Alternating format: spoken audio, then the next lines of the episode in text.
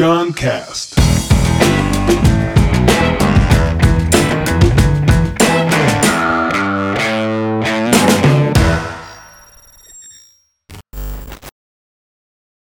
Pessoal, eu tô aqui no meu estúdio de podcast que eu tenho em casa. É, tenho gravado bastante podcast agora, três por semana tá saindo, né? E eu resolvi hoje fazer uma transmissão ao vivo da gravação do podcast. É um podcast especial, porque eu tô recebendo aqui o meu aluno número um da primeira turma do meu curso. Então, esse é o podcast aluno número um. Hugo Santos, o cara que quando a gente. É interessante isso, porque assim, quando a gente começou a fazer o reaprendizagem criativa, a gente nem sabia o que a gente estava fazendo. A gente vendeu a primeira turma, nem estava pronto ainda e tal. E ele se inscreveu antes de abrir as inscrições, ele hackeou o bagulho. Como foi? Deixa eu apresentar o hoje, vai voltar para o passado. Hoje em dia, o Gão, ele tá com uma startup maravilhosa chamada Pluvion. Os caras desenvolveram. Explica do teu jeito aí. Desenvolveram o quê? Nós desenvolvemos uma estação para monitoramento de clima em tempo real, monitoramento de variáveis climáticas em tempo real. Ou seja, o objetivo é a gente avisar a galera sobre enchentes e deslizamentos antes que eles aconteçam. Porque hoje em dia a parte de meteorologia é toda baseada em satélite, ver as nuvens, ver os bagulhos lá em cima. Exato. Então vocês, em vez, em vez de ver em cima, resolveram ver embaixo, né? É, Na Terra. A, o, o, previsão do tempo, ela precisa de pelo menos três camadas de dados. O que tem é o satélite, os radares e o que de fato aconteceu. Hum. Só que no hum. Brasil, a gente, infelizmente, tem muito pouco dado, né? E com pouco dado, a gente toma decisões ruins. A gente consegue pouca acuracidade para fazer previsão. Aí vocês criaram um pluviômetro, um, um sensor, uma, uma base, uma estação. Uma estação. Com vários sensores, não só de chuva, de também de outras coisas, né? Temperatura, umidade, vento. Vento. E, e aí o, e o grande lance é fazer barato, né? Porque fazer caro já fizeram há muito tempo, né? Como fazer o bicho ser barato, uhum. é, chega a ser 15%, né? 20% do preço de um Sim, dependendo é? da configuração das estações, que chega no Brasil, chega a ser 10% do valor de uma 10% estação. do valor. Do... Essa é a, é a grande sacada. É, é, uma grande sacada de produto, né? Uma sacada de produto com a camada digital também, de, de, te, de tecnologia, né? De, que machine learning é o que? que... Sim, a gente é, utiliza modelos e utiliza tecnologia de machine learning, inteligência artificial, justamente porque a chuva ela é hiperlocal, né? Sabe quantas vezes a gente já não estava na, na ladeira brincando de bola e a chuva vindo, a gente correndo da chuva? Muito louco isso. Então, isso é, muito louco. é difícil você dizer assim, vai chover em São Paulo, por exemplo. Aonde em São Paulo? São Paulo é muito grande. Sim. Então, por isso a gente precisa desenvolver modelos para aquele lugar específico, para aquele bairro, para aquela. E isso tem um impacto óbvio em você saber a enchente antes, é óbvio que tem impacto salva vidas e tal, mas também mexe com agricultura, mexe com transportes, mexe com um monte de outras atividades que esse dado mais preciso muda o jogo, né? Sim, na verdade, todo mundo, de alguma forma, é impactado é, por clima. Então, assim, Sim. seja empresas de transporte, seja o agronegócio, que tudo, enfim, uhum. acaba se perdendo numa colheita que acabou não acontecendo. E aí, bem, eu queria trazer nesse podcast um pouco da, dessa jornada, uma jornada interessante que eu, eu trabalhava numa grande multinacional, massa, e fez uma grande mudança de vida. É, um, é uma coisa que eu vejo muitas pessoas com essa. Nesse momento, seu lá atrás, né? É, e eu queria falar um pouco dessa jornada, dessa, dessa reinvenção, né? Mas, eu complementar, uma das coisas mais legais da Pluvion é o São Pedro Bot, que é o bot de São Pedro do Instagram. Você pode conversar com ele e ele fala as paradas da chuva com linguagem natural e tal. Sim. É um grande desafio. É, e, esse aí é maravilhoso, né? A resenha é maravilhosa. É, a gente acredita muito na, na comunicação mais fluida possível. Sim. Então a gente não queria desenvolver um aplicativo. A gente falou, ah, já temos, nós já estamos ah, instalados é. no celular de todo mundo. Então, se você vai no Facebook e adicionar arroba São Pedro Bot, você já teria o bot na sua mão. Já tá lá o nosso aplicativo. Sim. Você conversa com São Pedro, né? Quer saber como é que vai estar o tempo. O que tu falasse agora é um negócio muito profundo, assim, no sentido de como a gente, muitas vezes quer criar nosso próprio canal. Quando eu digo canal, é, pode ser canal do YouTube, aplicativo, canal de distribuição de comunicação. E, e, e, cara, e é difícil criar canal. Canal é um negócio que envolve muitas vezes um, uma, um, um tempo, né, para o canal funcionar, uma infraestrutura do canal. E a gente muitas vezes esquece de procurar os canais já existentes. Quem já está passando produtos ou mensagens ou informações para é a pessoa que você quer, quer passar. Lista no universo todo. Quem? quem já tá com o canal aberto com quem você te, quer abrir canal.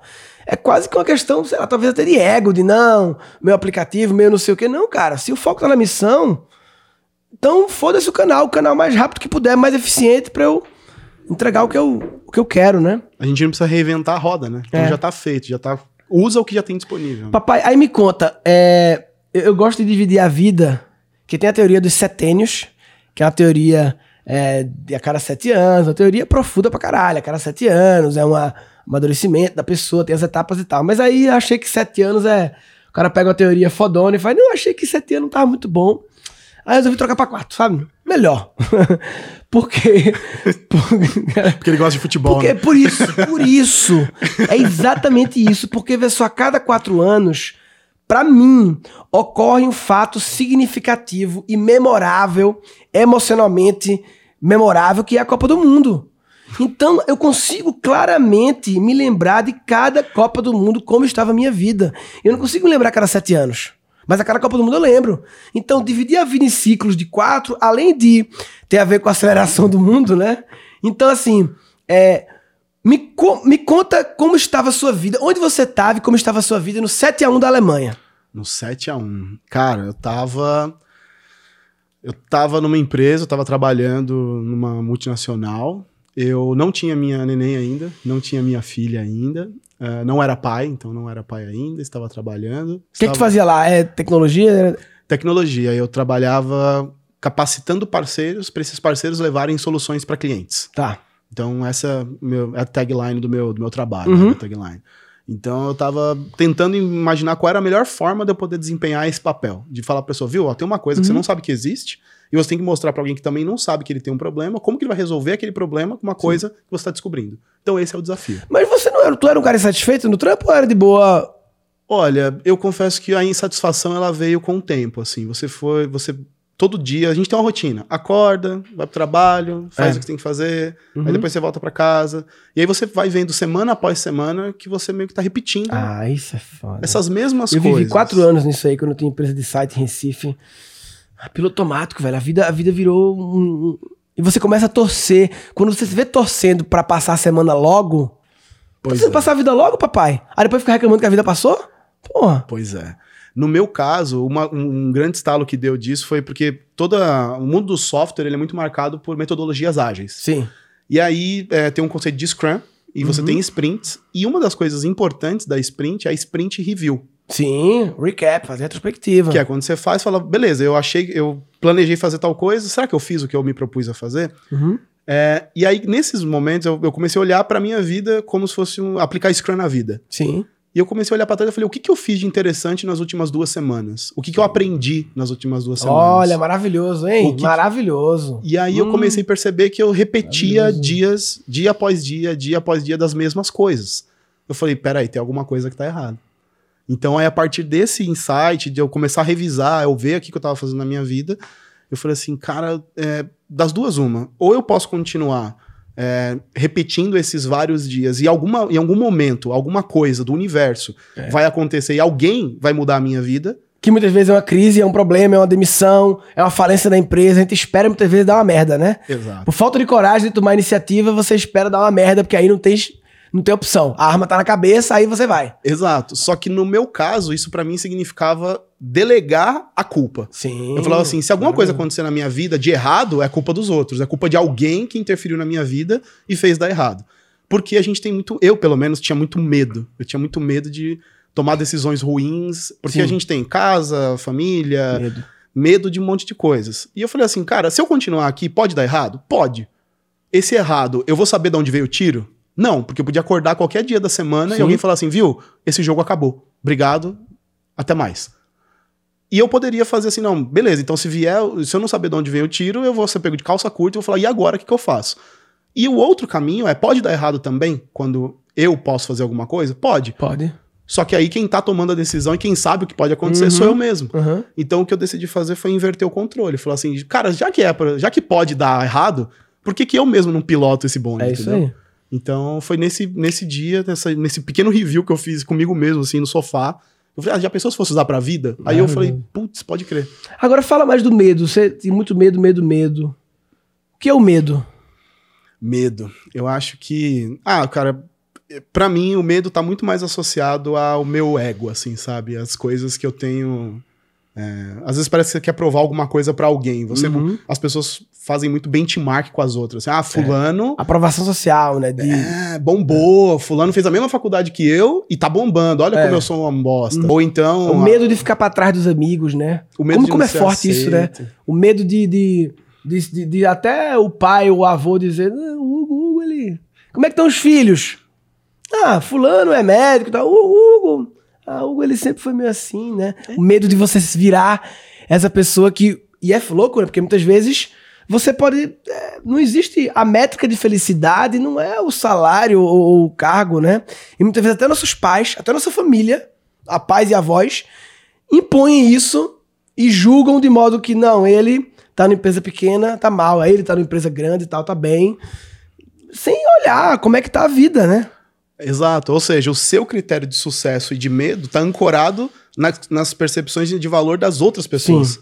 O que você mede, fala, eu sou, eu tenho um sucesso, eu sou feliz ou eu não sou, tá muito mais ancorado no que os outros acham de você e colocaram em você do que você de fato acredita. Por isso é tão forte essa frase que fala-se muito que você é a média das pessoas, né? Das cinco, sei lá de quantas, né? É, você é a média das pessoas. A pessoa fala cinco, né? Cinco pessoas, mas assim, você é a média das pessoas ao seu redor. Esse número 5 alguém inventou. Não tem nada a ver. É um número. Alguém que não gostava do 7 colocou É, botou 5. É. Eu não gostava de 7, aí. É, botou 5. É, mesmo, é a mesma lógica. É a mesma lógica, é. Então, assim. E quando fala média, não é tipo assim, ah, quer dizer então que eu absorvo o conhecimento da média das pessoas. Não. Quer dizer que as expectativas médias desse grupo, você vira, entra nelas. Não é que o conhecimento vai vir por osmose, se eu ficar perto do Gão, então eu vou saber tecnologia, que você é a média dele. Não, não é a média do conhecimento técnico. É a média da felicidade, na verdade. É a média da, da vida feliz, vida criativa, né? De você estar tá num ambiente seguro para você ser você mesmo. Esse papo de propósito, né, que fala-se muito, tu falasse, eu achei maravilhoso o lance de olhar para trás, tipo a retrospectiva do Scrum e olhar, últimas duas semanas, o que eu aprendi? Eu me lembro que um amigo meu, Aracati, Bruno Aracati, ele fala que, erro de propósito, que tem assim. A Paula Abreu me falou uma vez que marcou minha vida que o propósito, todo mundo é um só. Ser você. É o propósito primário. Uhum. Esse é o primário. Ser você. Aí Araca me falou assim uma vez que, não, cara, propósito é aprender, é evoluir. Esse é o propósito da espécie. E que na verdade são muito parecidos, né? Ser você e evoluir é, pode ser uma coisa só. E depois desse básico é que vem a sua causa. Eu gosto de chamar de causa. A causa, que é não, a causa é a chuva, as enchentes. Minha causa é a educação, é a, é a criatividade, né? Então, é, o principal propósito da vida é você ser você, botar para fora, expressar quem você é. E para isso, as pessoas ao seu redor, a expectativa que elas criam, se elas buscam lhe incentivar para você ser você mesmo, ajuda, uhum. né? Claro que você tem o domínio total. É o ambiente ajuda e o aprender, né? Então, essa é para mim, ó, você que tá ouvindo agora, assistindo, faz essa análise agora. E a partir da frente, últimas duas semanas, o quanto eu aprendi, o quanto eu tô só repetindo, porque se você só repetindo, você é um robô. Aí é perigoso tudo que é repetitivo é automatizado. É automatizado. Aí é perigoso. Aí realmente a turma fala ah, que os robôs vão roubar os empregos humanos. Eu vi o David Roberts, lá na Singularity, falando: a, tecnologia não vai roubar os empregos humanos, ela vai devolver a nossa humanidade. Boa. Ela vai dizer assim: ó, oh, papai, isso aqui deixa comigo, vai fazer coisa de humano. Uhum. O que, é que tu acha desse negócio de tecnologia, esse tecnologia, empregos? Qual é a tua visão disso? Cara, minha visão é que, primeiro, eu sou muito preguiçoso, então tudo que eu posso delegar para eu aproveitar melhor a minha vida, eu delego. Então, assim, ah, eu consigo fazer alguma coisa que me lembre que eu tenho que comer, que eu tenho que almoçar, que eu tenho... tudo que eu puder fazer para eu, pra eu liberar meu tempo, eu gosto muito. Então, eu gosto de tecnologia, sempre trabalhei com tecnologia e eu sempre abracei, na verdade, o novo. Então, não ter, não ter medo do novo, para mim, é o que divide muito. E é o que a tecnologia faz. É. Toda hora, cada seis meses, cada três meses, a tecnologia te apresenta algo novo. Fala assim, Sim. assim, então, tem um negócio é. aqui é. que você pode mudar é o, o treinamento de lidar com medo, de lidar com o novo. A, tecnologia, ela acelerou o nosso treinamento de ter que lidar com o novo. A gente sempre lidou com o novo, sempre teve coisa nova. Exato. Mas a bicha acelerou, então virou um treinamento contra o domínio do medo. Exato. Porque o, domi o medo é o paradigma que domina a humanidade, né? Uhum. É, é, é louco pensar na tua infância, das coisas que tu fez, quantos por cento foram por medo, né? Uhum. Eu, eu faço tarefa por quê? Eu não faço tarefa por medo do professor. Tarefa de casa, medo da minha mãe. Uhum. O motivo pelo qual a gente fez muitas das coisas na vida foi medo. Então a gente foi dominado pelo medo, dificuldade de receber o novo, aí vem a tecnologia e traz um monte de novo. Aí a gente precisa acordar. E, cara, se abrir ao novo é uma coisa humana. O humano é maravilhoso em se adaptar às paradas, né? Sim. Essa é o que fez a gente ficar aqui, chegar até aqui, né? Sim. Isso é lindo. O no... Pra mim, acho que. O meu pai é advogado, né? Então, é, ele. Tradicional, como todo advogado da época dele era, ele sempre foi apostou muito pela segurança. E eu sou exatamente o oposto. E não quer dizer que eu não goste de um ambiente seguro, mas eu não tenho medo de, de, de acolher o risco. Falar, tem um risco? Tem. É porque no final do dia tudo vai ter o risco. Então, tudo. assim, você vai ter medo, você vai ter. O, o novo para mim é, é, o, é, o, que me dá aquele empurrãozinho. sempre fala assim: se você ficar parado, vai vir a tecnologia e falar, viu, ó, vamos, vamos, vamos. Ama, não pode parar, porque se você parar, a vida para. É. A vida para mesmo. E aí, cara. Aí tu tava lá, Copa do Mundo da Alemanha, trabalhava lá, mega multinacional tecnologia, trampando lá com os parceiros e tal. Começou a ver que o teu ritmo de aprendizagem não tava rolando. Uhum. Como é que tu me conheceu? Eu não lembro. A gente conheceu como? Me... Eu tava, nesse momento que acabou acontecendo isso, né, de eu, de eu ter esse estalo, eu fiz duas coisas. A primeira delas é, eu falei, eu preciso mudar a matriz das coisas que eu aprendo para começar a ter mais é, repertório. Hum. Então eu fui no Senai e fiz curso de marcenaria, e depois eu fiz curso de escrita contábil fiscal, e depois eu fiz curso de eletricista. Então eu me formei em três coisas completamente diferentes. Lá na empresa, trampando na empresa, paralelo. Trabalhando na empresa, paralelo, final de semana, e eu via custos bem baratinhos, assim, de fazer esse curso. Eu vou fazer, uhum. porque era um curso, assim, é, eu, eu, como eu, a analogia que eu usava era assim, era o tempo do meu sofá. Sim. Então, assim, eu falava, cara, eu vou dar tempo pro meu sofá descansar. Então eu vou. Ah, maravilhoso. Eu vou, eu não vou ficar sentado no sofá. E ia fazer o curso. Então eu dei tempo pro meu sofá e fui fazer os cursos. Quando eu estava começando a fazer os cursos, cara, eu tive contato. Eu saí daquele, daquele contato corporativo, as pessoas falavam das mesmas coisas, dos mesmos temas. E eu comecei a ter contato com outras tribos, outras pessoas, outras realidades. E aí foi conectando com uma série de possibilidades que eu comecei a falar, cara, se eu pegar um negócio da marcenaria, com um negócio da eletricidade, com um negócio da tecnologia, e eu começo a combinar tudo isso, eu começo a, a pensar mais, eu começo Sim. a oxigenar o cérebro. E aí eu falei assim, putz, talvez tenha me faltado um pouco de criatividade para fazer as coisas. E a, a palavra criatividade me veio muito, que eu falei, cara, eu estudei muito, mas eu não tenho a criatividade para fazer alguma coisa com isso. Eu falei, será que tem alguma coisa de criatividade no mercado? E eu comecei a pesquisar, pesquisar, pesquisar. Aí eu caí em coisas, é, por exemplo, da Ideal, uhum. da Frog. Eu falei, puta, mas isso tá longe, isso tá. E aí, pum, veio um caba lá com Google. um sotaque Google, no foi Google, no Facebook? no Google, Google mesmo. Veio um caba com um sotaque meio esquisito lá e eu falei, hum. Tu me conhecia de stand-up, não? Não, depois, não, não, não foi. Aí eu, eu, eu, pesquisei, aí veio você. Eu falei, quem é esse cara aqui? Aí eu peguei e fui pesquisar o stand-up. Aí eu achei no Comedy Central uhum. e na época no Netflix. Sim. E no Netflix. É. Aí eu fui lá, assisti uns vídeos, dei umas risadas, vi umas piadas. Falei, pô, esse cara aqui tem alguma coisa. Mas eu, é, eu vi as linhas, né, das coisas que você colocava lá da comédia e falei, pô, e eu sempre gostei muito do, do humor, assim. Eu sempre. Tanto que na empresa, lá no Pluvion, a gente tem um quadro é, das cinco, dos top 5 piores trocadalhos ah, do dia a dia. Então, coisas como, por exemplo, a gente está conversando e eu falo assim: ah, gente, vamos voltar à programação normal. Programação. Então, eu gosto muito do humor para facilitar a comunicação é, e as coisas. Márcio Balas e Marcos Castro são os dois caras que são doentes no negócio de trocadilho. Pois é. E é isso, aí, aí acabou achando você no, no, você no, no Google, aí eu falei, pô, vamos dar uma olhada. E aí você estava com a proposta do curso. Sim. Aí eu falei, cara, ensinar criatividade. Uhum. e aí eu fui, fui entendendo melhor tudo. E aí tu né? fosse o primeiro aluno. Como é que tu fizesse pra, pra, Eu me lembro que antes de abrir a inscrição, o cara se inscreveu, porra. É. Fosse procurar o link não sei aonde. Foi tu assim, lembra, não? Eu, eu, eu, lembro vagamente, mas eu tava. Eu lembro que eu ainda tava fazendo MBA. É, MBA que depois eu vim até. É, agora tem outro relacionamento, né? Sim, tu tem um curso. Tu tem um curso que tu ajudou a montar, montou na. Na FGV. FGV. Isso. Negócios digitais. Negócios digitais. Eu acabei. É, hoje, inclusive, eu sou professor lá. Maravilha. Então era. E tu também desenhasse o escopo, né? O escopo da, do todo, né? Sim. Quando, isso veio muito do, quando eu fiz o, o MBA lá. É, só o recorte do curso, que, no dia do curso eu tava no meu MBA. Eu tava uhum. esperando a hora do lançamento do curso, mas eu tava na sala de aula. Uhum. Então eu tava com o um notebook monitorando o site que você passou do link. Uhum. Então eu deixei um robô monitorando o site porque eu tinha que sair, eu tava de moto. Então o que, que eu tinha que fazer? Eu tinha que deixar isso num servidor, porque não podia fechar o notebook e parar. Então eu deixei um, no servidor um nah. robozinho. E aí eu tava na moto, e aí eu podia acompanhar pelo celular é, esse robozinho que ficava lá dando refresh na página e vendo se estava disponível o link ainda não. E ele ficava olhando o código-fonte da página porque muitas vezes as campanhas de, de, de lançamento, o que, que, eles fazem? Eles só comentam para não aparecer. Uhum. Aí eu ficava olhando o código, não o que aparece, mas o código que tava por detrás. E aí quando apareceu no código, identificou o link. Aí, aí foi lá e acessou, mas tipo, tava, todo mundo tinha acesso a esse link. Era só você olhar direito. Olhar por outro. Era só você olhar tu por outro. Tu acha que é muito foco. comum é, é, é, entre as pessoas que são mais técnicos, programadores de tecnologia, ter essa coisa de eu não sou criativo, né?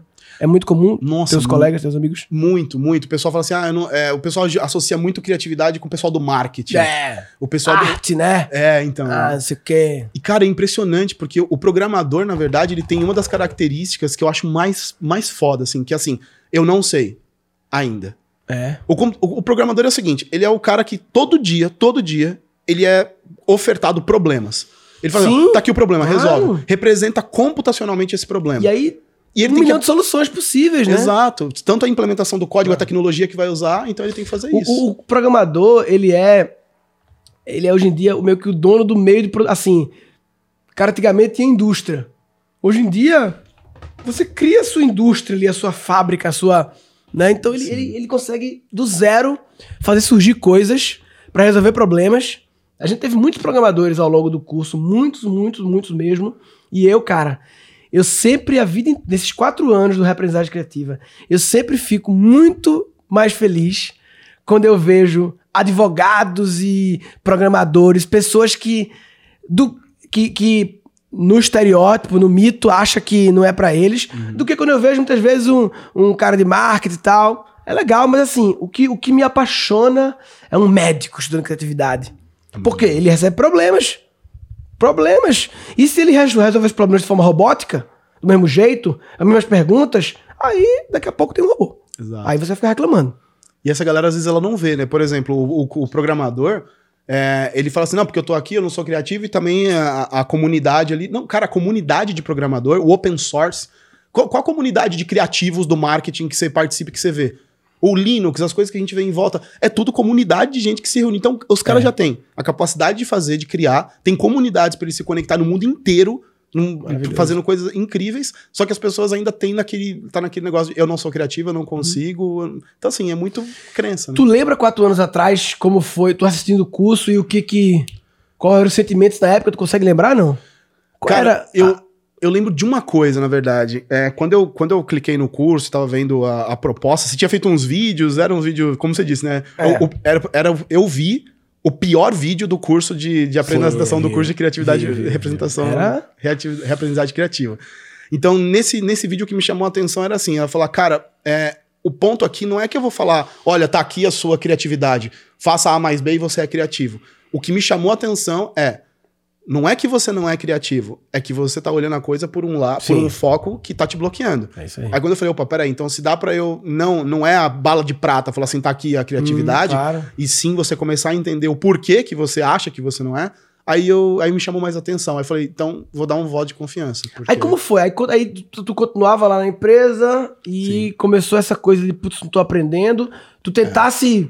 consertar dentro da empresa, imagino, né? Como uhum. eu faço para Dentro da empresa, a galera que trabalhava comigo sempre, sempre achava que eu era muito. É, ah, porque você é criativo, porque você, é, você não para quieto e etc, etc. Mas no final era a tentativa de montar comunidades uhum. e Sim. iniciativas para sair do eixo uhum. do, da mesmice, né? E quatro anos atrás, as multinacionais já, mudou muito, né? Nossa. De quatro anos para cá, as multinacionais todas estão muito mais abertas para ter um cara como você na época, uhum. sem virar um. Porque muitas vezes o cara, quando é muito proativo, muito criativo, se a empresa for muito quadrada, ele vira um problema, né? Assim, não, era aquele negócio do sério, né? Falar assim, cara, não, legal isso aí que você tá fazendo, mas a gente tem número aqui, ó, vamos entregar, é. vamos entregar. E o que as pessoas não entendiam, pelo menos o que eu acreditava muito na época, era que é, se você, você tá fazendo as mesmas coisas do mesmo jeito, não adianta, você não vai ter resultados diferentes, uhum. óbvio, né? Já sabíamos disso. Mas, mas o ponto era, o jeito que a gente tá operando é, é da mesma forma como a gente opera o nosso jeito de ser. Então, se a gente tentar mudar essa matriz, a gente consegue resultados que podem ser imprevisíveis. Só que é. O primeiro passo é fazer diferente. É. E aí, não, não, volta porque tem um número, porque tem entrega, só que isso está intimamente associado à entrega. Sim. Muda o jeito, muda a forma e vai dar certo? Não sei, mas desse jeito não está dando certo. É. desse jeito não está funcionando. E tu falasse, e aí tem um lance muito louco que é como tudo, a vida é uma só, né? Então, esse seu eu, que só repete padrões na empresa, ele também em casa provavelmente está parecido, talvez um pouco diferente pelo contexto, mas no fundo a gente. Tem pessoas que. Não, não, na empresa eu sou um, em casa eu sou outro. E você acha isso legal? E você acha isso. é isso mesmo que você vai continuar assim? Sim. Você é um só, irmão. Você é um só, papai. Não dá pra ser dois. Exato. Entendeu? Esse ser dois, um dos dois é máscara. Ou os dois. Ou os dois. Né? E máscara gasta energia. Tem que segurar a máscara. Você gasta uma mão e segurando a porra da máscara aqui, entendeu? Sim. Não ser você dá muito trabalho, não é, não é eficiente, né? Sim. Não ser você. É, eu, esse negócio do ser você, para mim, foi uma coisa que. É, para mim foi um grande desafio, porque eu falei assim: ah, seja você mesmo. Só que eu não sabia, eu, cara, eu tava perdido no personagem. É, e eu não sabia que. Como é que eu sei quem sou eu? Cara, eu sei o que eu faço, mas eu não sei quem eu uhum. sou. É, eu tenho feito essa pergunta algumas vezes às pessoas. Eu conheço, te apresenta, fala quem você é sem falar o que você faz. Pois é. As pessoas ficam. Então, eu não. De verdade, pra mim, isso é um puzzle. Acho que até hoje, assim, ainda tento resolver. Mas o que, eu, o que na verdade, eu tento fazer é. É não é que eu vou ser. É, seja quem você é. Eu vou aprender o melhor que eu posso e eu vou evoluir o melhor que eu posso no dia a dia. Sim. Então, por isso que, por isso que a review é importante. Porque assim. Por isso que o review, a, Exato. A, olhar para trás e. É. Eu, eu, faço diário todo dia, eu tenho feito diário todo dia, maravilhosa experiência, que é quase que um review diário. Uhum. Você escrever ali algumas frases de, de, de percepções do dia. Uhum. Eu gosto de transformar tudo em pergunta. Uhum. Por que eu me senti assim quando me disseram isso? Aham, aham. Aí muitas vezes eu nem respondo, fica só uma pergunta, mas. Entendi. É um review diário, né? Sim. É, então, aí, esse review diário para mim serve para tudo. Review, no meu caso, eu não faço diário, mas é muito. Uhum. Agora é um exercício. Porque assim, olhando as fotos, minha e, por exemplo, da minha esposa, no nosso primeiro ano de relacionamento, a gente tá agora em outubro, 18 anos juntos. Então, olhando as nossas primeiras fotos, eu lembro que a gente era tudo cagado de dinheiro, não tinha dinheiro para nada. Vendia, às vezes, o passe para comprar um, um sanduíche, porque não tinha dinheiro para tudo. E, cara, a gente viajava mais. A gente curtia mais, a gente conseguia curtir mais as pequenas coisas. Olha aí, que louco, hein? Arrepiei agora. Esse, e, e aí, qual que era o lance? Eu lembro que a gente, por exemplo, eu pegava, ela morava em Interlagos, eu morava aqui no centro a gente se encontrava e ia caminhar no centro. Falava assim, pô, e esse prédio aqui, qual é a história dele? A gente gostava muito de entender a história das coisas. E a gente passava dias muito legais. A gente, putz, curtia o dia, olhava o lugar, às vezes comia uma casquinha de sorvete, os dois, porque não tinha dinheiro para as duas, mas nessa brincadeira da casquinha a gente se divertia, pintar, brincavam de bagunçar um com o outro, e eram tardes incríveis. E aí veio dinheiro, aí veio responsabilidade, e aí, cara, eu comecei a ver que essas mesmas repetições era repetição do tipo: tudo que eu estou fazendo, eu estou fazendo por você. Ah, é. Eu estou fazendo por nós, eu estou fazendo por por, por, mas não está mas sempre um por futuro. É o futuro. Nunca no presente. Nunca. E aí, ou seja, é, é, ficou aquele negócio assim, a gente adiou a felicidade. Ah, isso aí é foda. Ela ficou parada lá atrás. E... Conexiona? Então deixa.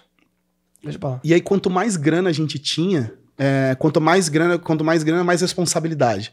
E aí o que acontecia? A gente começou a ficar refém, é. refém do sucesso que a gente projetou. E a gente esqueceu de viver o agora. Então falou, não, vamos trabalhar agora, porque no futuro a gente vai ter dinheiro e a gente vai viajar. Só que esse futuro nunca chegava. É, porque você tá assim. tá trampando, você sempre vai ter uma zica para resolver. Você sempre vai, porque para quem trabalha em empresa, sempre vai ser aquele negócio do tipo assim, cara, eu não posso sair de férias porque meu chefe tem prioridade, que não sei o quê.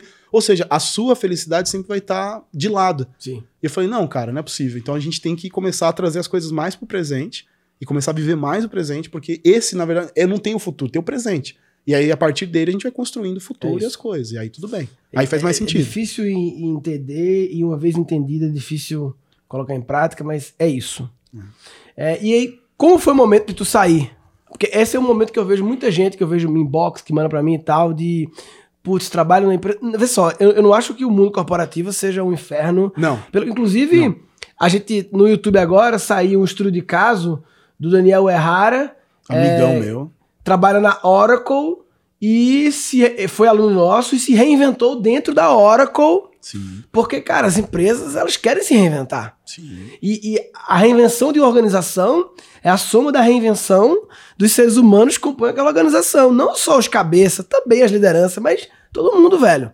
Então, assim, se todos saírem, dá tilt. E, e o mundo precisa de organizações. Sim. O mundo precisa de empresas elas, elas, elas sustentam muita coisa, né? Sim. Então, tem um pouco desse mito de, ah, não, então, se eu tô insatisfeito aqui, A única saída é sair para empreender. Não. Não. Isso é uma visão pequena, a visão de quem não tá vendo todo.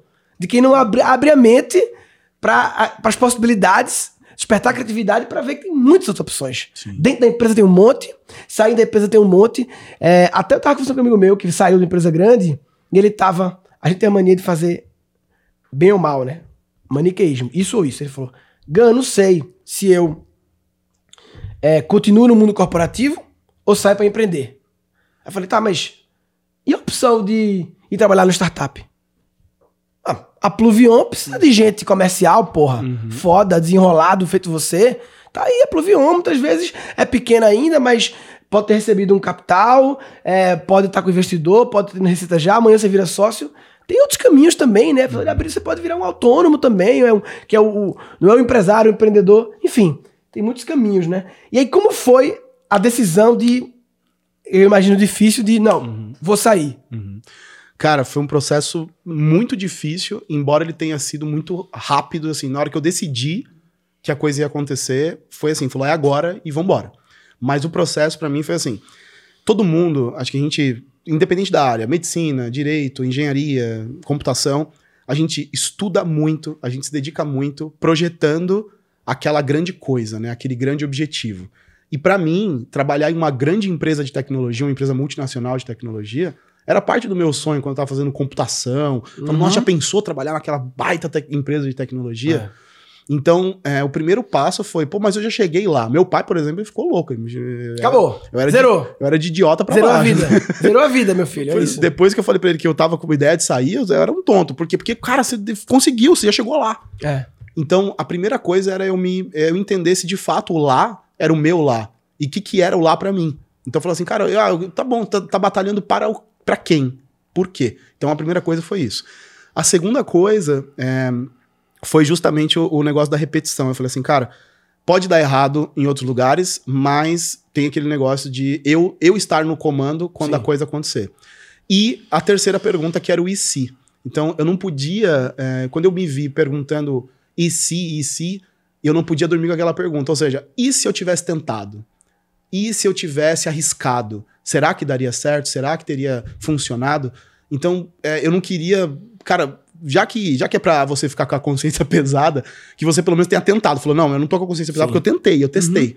É, o que não quer dizer que todo mundo tenha que sair, porque dentro da hora eu em- empreendi. Lógico. A gente montou, inclusive, por exemplo, o primeiro curso de cloud computing Sim. do Mackenzie, foi a gente que montou junto, Uhum. o formato, a gente fez muita coisa lá dentro. Ou seja, eu explorei o, o quanto eu achava que eu poderia ali dentro, ou seja, eu não saí, não estava insatisfeito, levantei e falei, agora eu vou embora. Uhum. Não, eu tentei, a gente ficou, eu fiquei cinco anos lá. Sim. Então a gente fez uma série de processos e até o momento que chegou que eu falei assim, cara, daqui pra diante eu estou afim, eu quero, eu, eu estou disposto a traçar e, e cruzar novos, Tu novos tava com horizontes. algo paralelo co- acontecendo? Como é que é? Já tava. Cara, eu acho que eu sou Receita. Tinha fontes de receita? Essa é a pergunta, né? eu acho que eu sou o pior exemplo pra isso. É?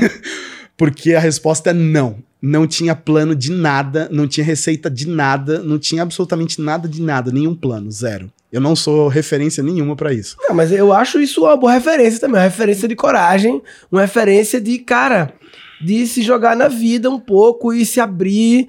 E quando você sintoniza no bem, no amor e vai pro mundo com boa intenção, eu acredito que as coisas acontecem. O, o meu pensamento nesse momento era o seguinte: eu, eu tinha trabalhado assim, eu nunca tinha sido CLT, ó, curioso. Eu nunca tinha sido CLT na vida, eu sempre tive PJ, sempre autônomo e tal. E ahn, a galera sempre falava: não, porque você tem que fazer o seu pezinho de meia, tem o seu FGTS, tem as suas coisas, tem as seguranças lá. E no meu caso, eu, eu sabia de duas coisas. Pra mim, isso funcionou pra mim. Se eu tivesse um plano B, eu sempre estaria escorado, eu sempre estaria ancorado naquele plano, naquele planinho A. Assim, assim, eu falo assim, ó, esse aqui é meu plano B, a minha startup é a minha vida de puta. Uhum. E, Pra mim, isso funciona como uma muleta psicológica. Sim. Então, se eu tivesse com a segurança do trabalho da Oracle, por exemplo, ou de qualquer empresa, e tocando esse projeto paralelo, esse projeto paralelo pra mim não iria sair tão bem feito quanto se eu tivesse integralmente ali, se eu Claro. não tivesse plano B. Então, naquele momento eu precisava é, falar assim, e se eu dedicar 100% da minha energia a um projeto? O que que sai? Né? O que que o que que eu sou capaz de produzir? Então eu queria me desafiar nesse sentido. Eu, eu tinha essa necessidade. Aí por isso eu larguei, ó, eu saí da empresa e as pessoas falam, tá, mas e qual era o projeto? Eu falei, então, eu não sei qual é o projeto. Por quê? Porque eu acabei ficando cinco anos é, parado nessa mesma, nesse mesmo loop, nessa mesma coisa. E aí quando deu... Mesmo esse... universo de pessoas também, né? Exato. Tô convivendo com as mesmas pessoas que recebem os mesmos inputs e estão ali no, recebendo os mesmos desafios todos os dias.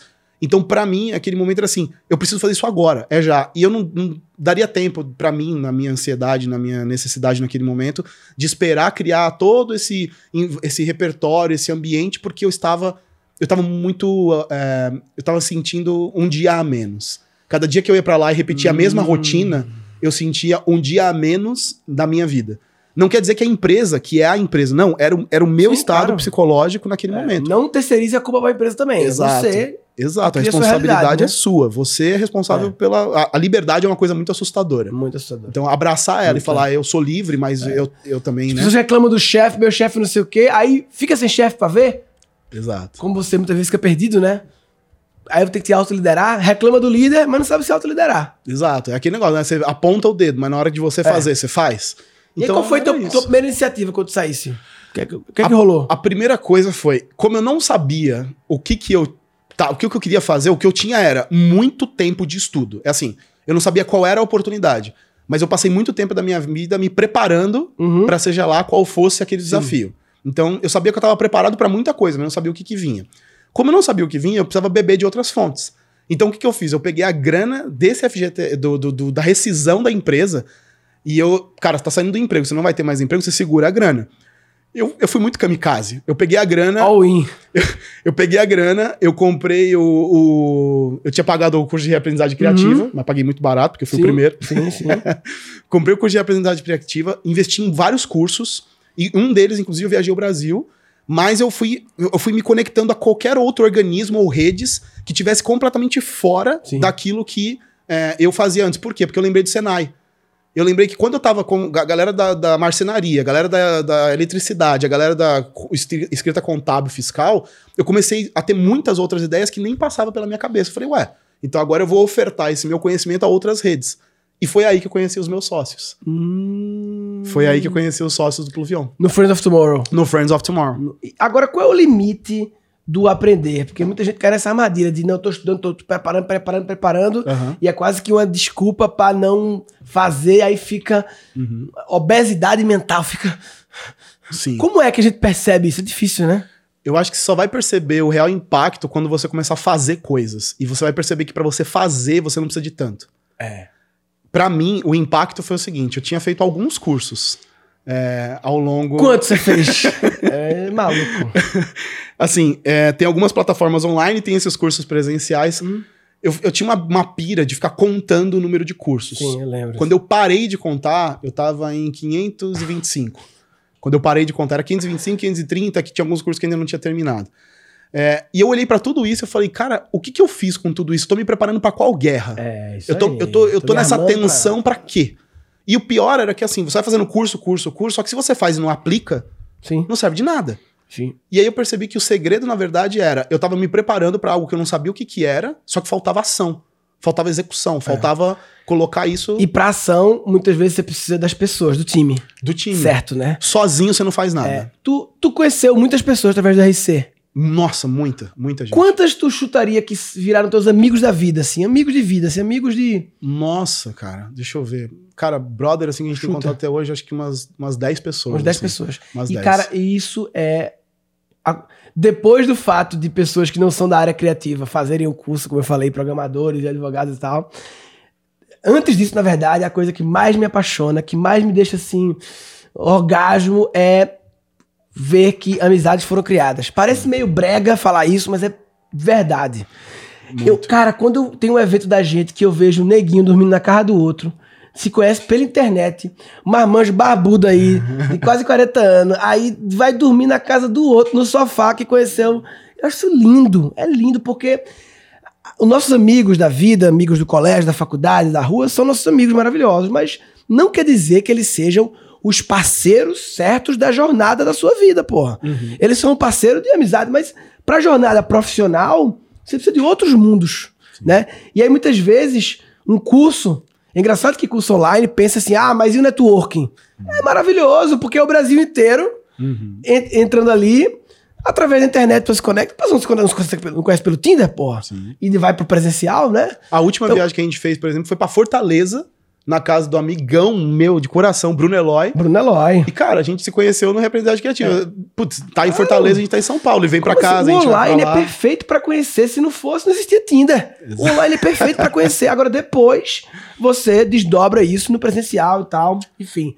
Maravilhoso. Papai, pra encerrar, agora é presente agora. Aí tu for assim, aí tu criasse o curso da FGV, Isso. tu desse umas consultorias, eu lembro que tu trabalhasse até com a gente uma época, não sim, foi? Sim, sim. Ajudando nossa plataforma. Isso. Tu fizesse vários gigs assim, vários foi, foram vários jobzinhos e eu fui, eu fui experimentando de tudo um pouco. Eu não, eu não queria tomar. Não, não é decisão, porque a gente tem muito aquele negócio, eu vou fazer tal coisa, né? Então, tomar a decisão de agora eu vou fazer isso aqui é uma coisa que para mim eu preciso experimentar para entender Sim. se é aquilo que eu quero. Então, eu fui fazendo uma, diversas coisas, coisas que me, me, me preencheram muito. Se a minha guia nesse momento era eu tô feliz fazendo isso, eu gosto de Sim. fazer isso.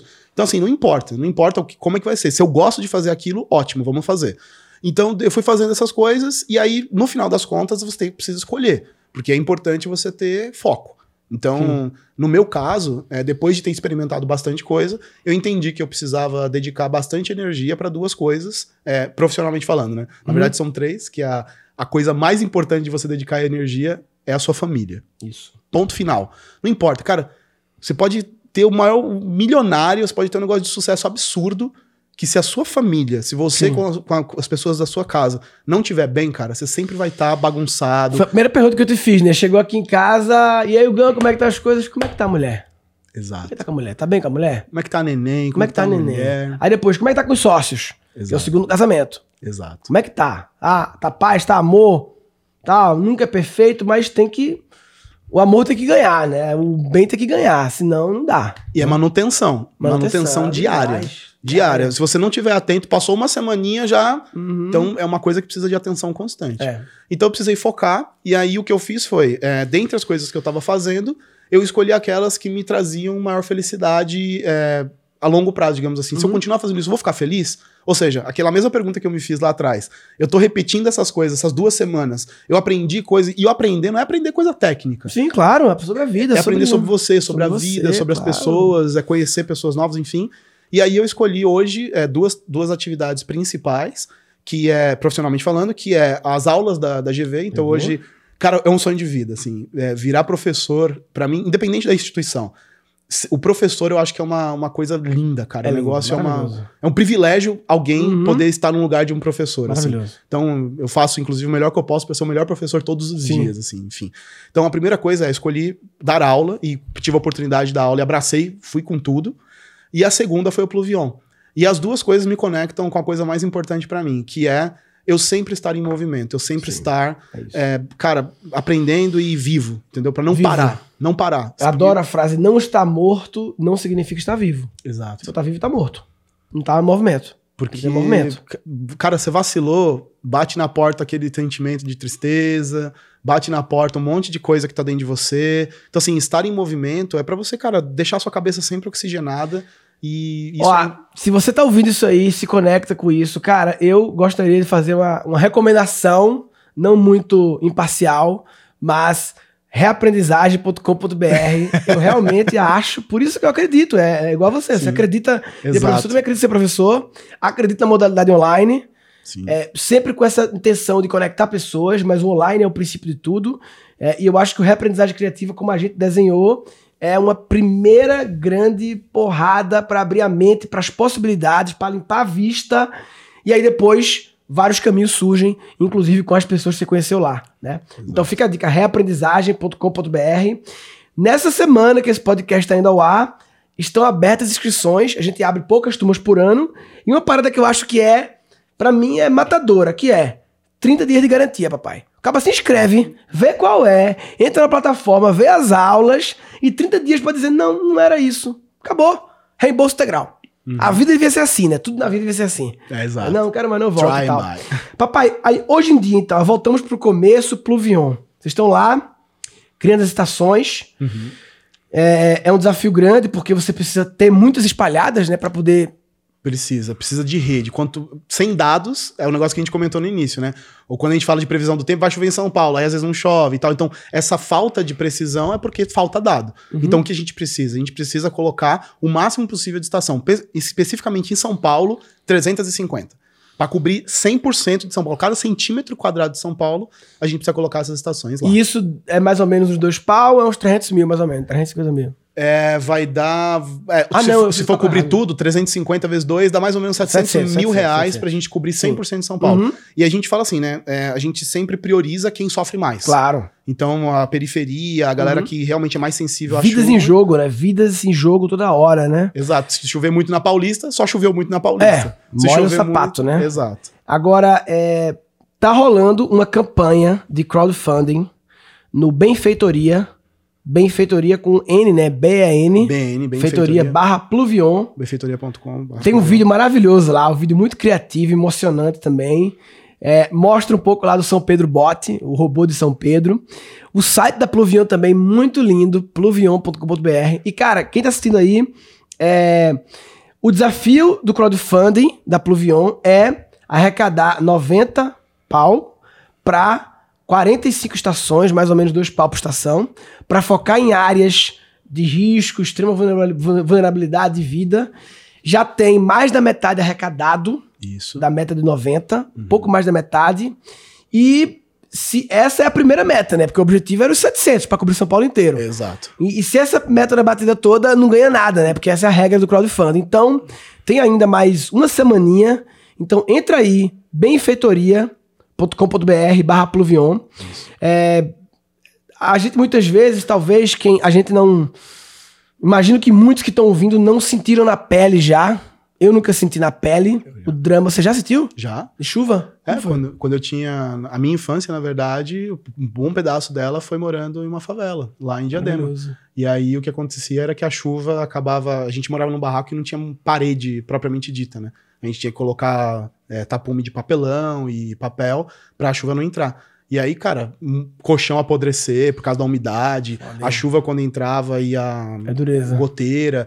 Então, eu mesmo sei o que é isso. Então, é, só quem já sentiu é, mais. E, sabe. bem, mas claro que pode colaborar quem também não sentiu. Né? Absolutamente. Né? E, cara, além de poder colaborar com financeiramente alguma coisa, eu acho que é, pensa aí da tua rede de relacionamento quem você conhece que tem um interesse comercial mesmo uhum. na, na questão da chuva, né? Talvez uma, uma, uma, construtora, uma empresa de logística, sei lá, não sei. Porque uhum. muitas vezes essa empresa pode chegar lá e no lapada só bater a meta, porque ela quer. É quase que você.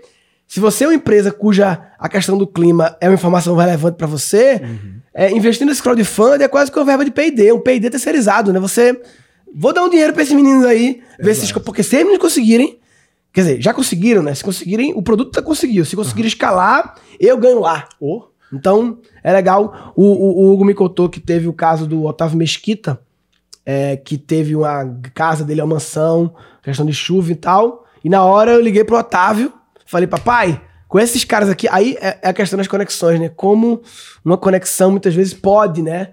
Muda o jogo, um contato, né? Por isso a gente precisa estar tá indo pra rua. Quem não expõe não se conecta, né? Exato. Não pode também. Se você entra no curso online, no reaprendizagem, e não comenta nenhuma aula, Nossa. não vai nos hangouts ao vivo, não entra no grupo do Facebook, os grupos de zap que se criam, não vai nos encontros, aí é danado também, papai. Aí é foda. Você não se expõe, é, fica no esconderijo. Você ganha na Mega Sena, mas você jogou? É, aí é danado, né? então não adianta. Enfim. Então, é o desafio pro Hugo. O Hugo colocou algumas metas lá. Sim.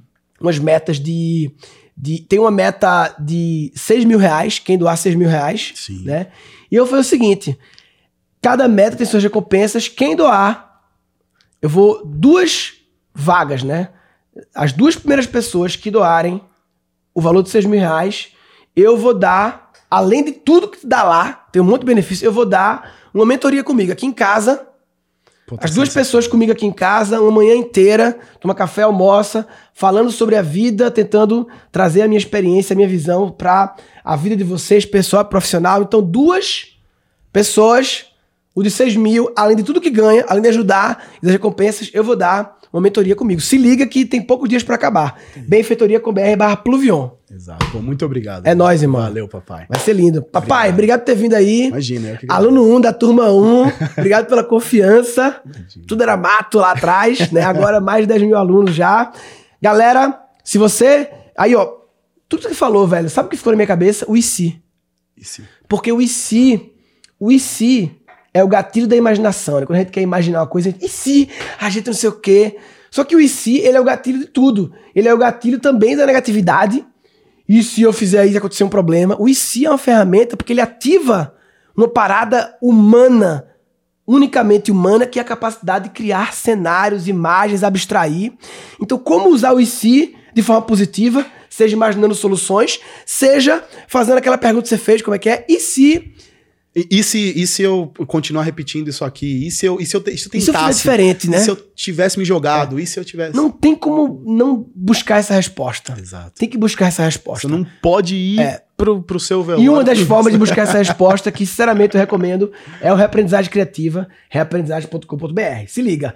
Bem, se você não está fazendo questionamentos e se para buscar sair do piloto automático e se abrir a novas possibilidades, você está de brincadeira na tomateira. Tá de brincadeira na tomateira. Neste episódio foram capturados quatro insights. Você é a média das pessoas ao seu redor. As expectativas médias desse grupo, você vira, entra nelas. Não é que o conhecimento vai vir por osmose, se eu ficar perto do Gão, então eu vou saber tecnologia, que você é a média dele. Não, não é a média do conhecimento técnico. É a média da felicidade, na verdade. É a média da, da vida feliz, vida criativa, né? A, a tecnologia não vai roubar os empregos humanos, ela vai devolver a nossa humanidade. Se abrir ao novo é uma coisa humana. O humano é maravilhoso em se adaptar às paradas, né? Sim. Essa é o que fez a gente chegar aqui, chegar até aqui, né? O IC é uma ferramenta porque ele ativa uma parada humana unicamente humana, que é a capacidade de criar cenários, imagens, abstrair.